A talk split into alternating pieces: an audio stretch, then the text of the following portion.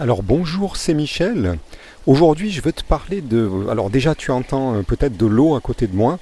Ben, c'est tout simplement parce que je me suis installé euh, pour te faire ce podcast tout près d'une source. Une, source qui n'est pas en montagne, qui est tout près de chez moi, à 10 minutes à pied de, ben, mon appartement à Mulhouse. Et tout simplement parce que quand on dit euh, se ressourcer, en fait, ben, dans le terme, il y a source. Et donc se ressourcer, c'est d'autant plus efficace à côté d'une source pour des raisons d'ondes qui passent comme ça sous la terre et dans l'eau et qui nettoient un petit peu bah, toutes les comment dire toutes les impuretés qu'on peut avoir au niveau des ondes électromagnétiques. Et justement, ça a un rapport avec le podcast que je veux te faire aujourd'hui, qui est sur un petit peu le non pas sur un petit peu, qui est carrément sur l'hyperconnexion, le problème de l'hyperconnexion, surtout pour nous, les entrepreneurs du web, on est, bah, je ne sais pas si c'est ton cas, mais on est toujours, toujours connecté euh, sans cesse. Euh, voilà, c'est notre outil de travail. Donc on a l'ordinateur, on a le, smartphone, l'iPhone dans notre poche. Euh, on peut travailler sur les deux ou sur l'un, mais en fait, où qu'on soit, on les emmène et on est toujours connecté. On a toujours un fil de notre cerveau vers ces, appareils. Alors on pourrait se dire, bah, c'est pas un problème parce que bah, ça nous décharge justement la mémoire bah, d'un tas de choses auxquelles on aurait à penser et qui saturaient notre cerveau. Mais c'est pas si simple que ça. Alors je ne vais pas te dire que le numérique et la, connexion c'est quelque chose de mal parce que c'est notre outil de travail et notre gagne-pain. Donc c'est un élément euh, aujourd'hui euh, qui est indiscutable au niveau de son utilité et des possibilités qu'on peut, qu'on peut avoir, qui sont quasiment infinies. Mais le problème, c'est que notre cerveau est fait pour, euh, pour travailler par période, tout comme notre corps d'ailleurs, par période de, de, travail intense et de relaxation. Or, le phénomène de l'hyperconnexion, en tout cas d'être connecté sans cesse, c'est qu'on est ni en repos complet, au niveau mental, ni en relaxation, mais ni en travail complet, parce qu'on se dit que où qu'on soit, bah, on aura une connexion, donc on pourra finir certaines tâches. Alors là, je parle pour moi, je ne sais pas si tu seras d'accord avec moi, bah, tu peux en débattre dans les commentaires. Donc les, les, les scientifiques et des, spécialistes euh, ont fait des études au niveau de la connexion et on pouvait se demander bah, si, euh, tout comme notre corps, on s'habitue à tout, donc on peut s'adapter à cette situation. Puisque maintenant on a un petit peu de recul, ça fait plusieurs années qu'on est, connecté, mais ça fait pas tellement longtemps qu'on est hyper connecté, sans fil, et qu'on peut tout faire sans fil sur des portables, donc sur des smartphones notamment. Donc est-ce qu'on finit par s'adapter ben, ces, scientifiques ont conclu qu'en fait on s'adaptait pas vraiment, c'est que notre cerveau euh, développait des mécanismes de protection et que, que finalement cette hyperconnexion créait une sorte de saturation et qu'au final on n'était plus vraiment efficace, en tout cas pas tout le temps, ils en ont conclu que c'était un petit peu comme un, on va dire, un doudou sans fil. C'est-à-dire que c'est quelque chose qu'on affectionne, quelque chose auquel on pense sans cesse, dont on a besoin. Euh, on est même en manque si on ne l'a pas, mais il est disponible sans être lié réellement à un endroit, à un emplacement. Et une des sources, en fait, d'un espèce de stress qui apparaît à cause de cette connexion euh, permanente, ce serait le fait que le temps est comme contracté. C'est-à-dire qu'en fait, on n'a plus un moment, par exemple, ben, on va travailler de 8h à midi, puis ensuite on va se reposer, on va on va se détendre et puis on recommence à travailler à 14, de 14 à 18 heures avec des coupures et puis une vraie soirée. Puis on recommence le lendemain avec un, donc un, rythme parce que notre corps a besoin de rythme. Donc là on a une contraction du temps, c'est-à-dire que le temps euh, est égal à lui-même. C'est tout le temps du temps de travail, de détente, tout est mélangé. Et puis l'immédiateté également du numérique, c'est-à-dire que inconsciemment tout le monde s'attend à ce que tout le monde, à ce nos correspondants, vos amis, vos, partenaires d'affaires, vos, clients, vos contacts en général, s'attendent à ce que vous soyez disponible constamment, tout le temps. De ce fait, euh, si vous n'êtes pas disponible immédiatement, bah, soit euh, ils sont euh, au pire offusqués, en général ils sont surpris que vous ne répondiez pas tout de suite, et si c'est de la famille qui a un côté émotionnel, ils sont déçus, ils sont même peut-être énervés, peut-être euh, en colère parce que vous ne répondez pas dans l'heure, par exemple. Ça, c'est quelque chose que tu as pu, euh, je pense, vivre et expérimenter tout comme moi de nombreuses fois. Et alors, ces scientifiques, en fait, ont fait une étude sur le nombre d'emails, le nombre d'informations reçues. Et en général, en professionnel, ça s'est multiplié. Le, nombre d'emails, par exemple, pour prendre quelque chose qu'on connaît tous, pour un salarié moyen ou un, ou un chef d'entreprise, peu importe, c'est multiplié par quasiment 10 dans la plupart des cas ces 15 dernières années et il y aurait un salarié sur deux qui serait en surcharge, ce qu'on appelle informationnelle ou en infobésité. Alors ça c'est selon une étude OnePoll, euh, donc pour Manjet, qui était en 2012. Alors bon, c'est une étude de 2012. Vous imaginez maintenant en 2018, ça n'a pu que s'amplifier et se multiplier.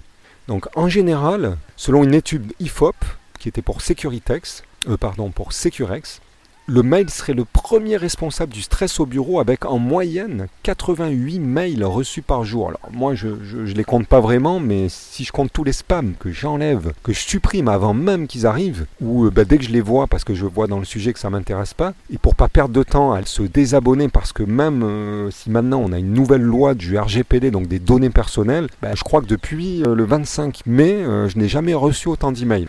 Ou c'est illogique, ou plutôt que bah, tous ceux qui sont sérieux, tous ceux qui ont peur, disons, d'avoir des amendes, respectent la loi. Du coup, il reste que les hors-la-loi et les, grosses, grosses sociétés qui s'en foutent de payer finalement jusqu'à 20 millions d'euros ou 4% de leur chiffre d'affaires mondial. Bah, c'est à croire que ces gens-là sont hors-la-loi, quoi. Ils sont ou au-dessus de la loi. En tout cas, effectivement, on reçoit des emails en pagaille et ce phénomène ne va faire que s'amplifier. Or, on travaille avec les emails. On, dit, nous, en tant qu'infopreneurs et web entrepreneurs, que l'email, c'est le nerf de la guerre. C'est l'argent est dans la liste. L'email, c'est vraiment notre outil principal. Donc, si on veut éviter d'être contaminé comme ça, il faut déjà nous-mêmes avoir une éthique et proposer quelque chose de très sérieux, de ciblé et de respecter totalement le désir des personnes de vous suivre, de ne pas vous suivre, de se désabonner complètement de ce que vous pouvez proposer. Ça, c'est une chose, puisqu'on reçoit ce qu'on envoie. Donc, faut pas critiquer tout ce qui se passe si on ne fait pas les choses de manière bien et éthique. Et puis, d'autre part, bah, il y a des moyens techniques pour lutter contre ça, et je vous en parlerai dans d'autres podcasts si ça vous intéresse et d'autres vidéos, parce que pour moi, j'en suis certain, une des sources du fait d'être euh, d'être abreuvé d'emails,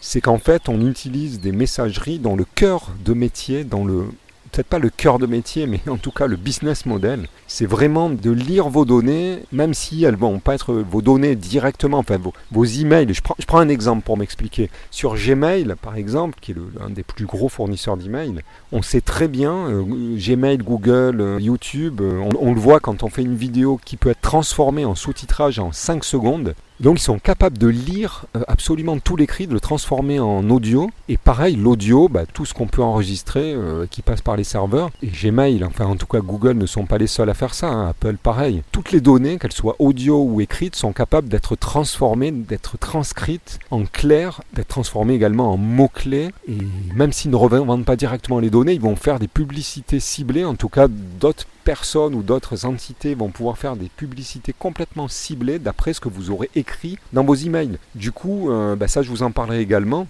Il peut y avoir intérêt à se tourner vers des solutions libres, complètement cryptées pour euh, des emails privés si vous n'avez pas envie de recevoir des pubs euh, directement après avoir écrit des messages à votre famille sur des sujets particuliers. Donc ça, on en reparlera. Mais en tout cas, le sujet d'aujourd'hui, c'était le fait que la plupart des gens aujourd'hui, et des professionnels en particulier, risquent le burn-out. Et même s'ils n'en arrivent pas là, euh, en tout cas, une surcharge d'informations. Et la conséquence, c'est qu'ils ne seront plus réceptifs finalement à vos informations, parce que trop d'informations tue l'information. Hein. C'est comme trop d'impôts tue l'impôt, c'est toujours pareil. Quand on va dans l'excès, on arrive euh, finalement à un balancier, un effet de balancier contraire, où les gens rejettent complètement bah, tout ce qu'on peut leur proposer. Donc ce phénomène de, qu'on appelle l'infobésité, euh, bah, il faut vraiment en prendre conscience.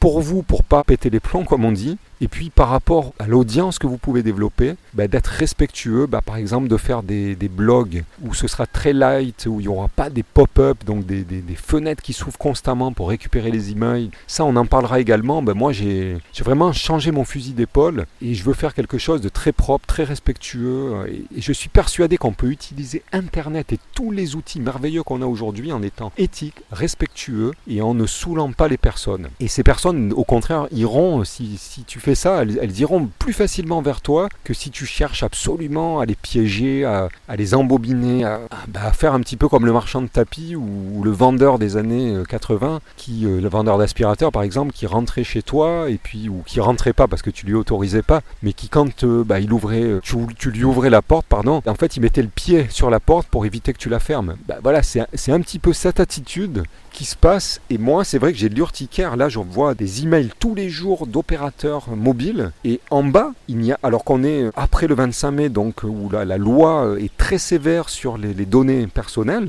bah, il n'y a même pas de lien de désinscription. Et le seul lien qu'il y a, c'est pour aller sur le site et s'inscrire ou visiter différentes pages qui ne m'intéressent pas et dont je n'ai jamais demandé aucune information. Et pourtant, sur le bas de l'email, il n'y a pas de lien de désinscription, mais par contre, il y a des informations sur lesquelles bah, je me suis inscrit dans leurs euh, données de clients parce que ça m'intéressait, etc. Alors que je ne l'ai jamais fait. Au contraire, j'ai cherché plusieurs fois à me désabonner et ça c'est, bah, on m'a jamais désabonné. Bien au contraire, on m'a réabonné. Enfin, quand j'ai cherché à me désabonner d'une première liste, on m'a réabonné à d'autres. Mais voilà, si tu, si tu veux éviter tous ces problèmes-là, bah déjà, il faut toi-même respecter les autres. Et puis après, bah pour ce qui est entrant et ce qu'on, auquel on n'y peut apparemment rien, j'ai des solutions et je vais faire une série de podcasts et de vidéos sur ces solutions que je suis en train de tester et qui fonctionnent très très bien. Donc je t'en reparlerai très prochainement. Bah voilà, ce podcast se termine. Euh, j'ai dit les choses comme je les sentais. J'ai rien contre personne ni aucune grosse société qui doit faire son travail, mais à nous aussi de nous protéger. Parce qu'aujourd'hui, cette connectivité constante, c'est bien, mais on est très facilement sursaturé et on peut être victime de toute cette information, autant au niveau de notre cerveau qu'au niveau de nos business, puisque ben, euh, ben, l'ensemble de la population dont on fait partie, des audiences dont on est tantôt ben, le, le client potentiel, tantôt le fournisseur potentiel, on est tous sujets au risque de péter les plombs et de vouloir refuser en bloc tout ce qu'on peut nous proposer, même si c'est complètement, comment dire, ça rentre complètement dans notre dans nos idées et c'est quelque chose qui peut parfaitement nous intéresser, nous sortir de problèmes et nous présenter des solutions peut-être merveilleuses, mais on risque de s'arrêter à la première barrière qui est la, façon dont on le présente en forçant la dose d'agressivité commerciale, on peut dire. Et je suis persuadé qu'on peut tout en douceur arriver à la même chose, mais par la persuasion douce et tout simplement en faisant, en faisant plutôt quelque chose de complètement, euh, quelque chose de, respectueux de la personne et un petit peu comme si on parlait à un ami. Voilà, j'en suis intimement persuadé et je te l'expliquerai très très prochainement en détail sur une série de vidéos et de podcasts. Voilà, bah, si tu as aimé ce podcast, bah, n'hésite pas à commenter aussi si tu, es d'accord, tu es pas d'accord avec ce que je dis, et puis à laisser un avis. Si tu vois ce podcast en vidéo sur YouTube, n'hésite pas non plus à mettre un j'aime, à t'abonner à ma chaîne, et puis euh, bah, je te retrouve très très bientôt. Voilà, bonne journée à toi ou bonne soirée.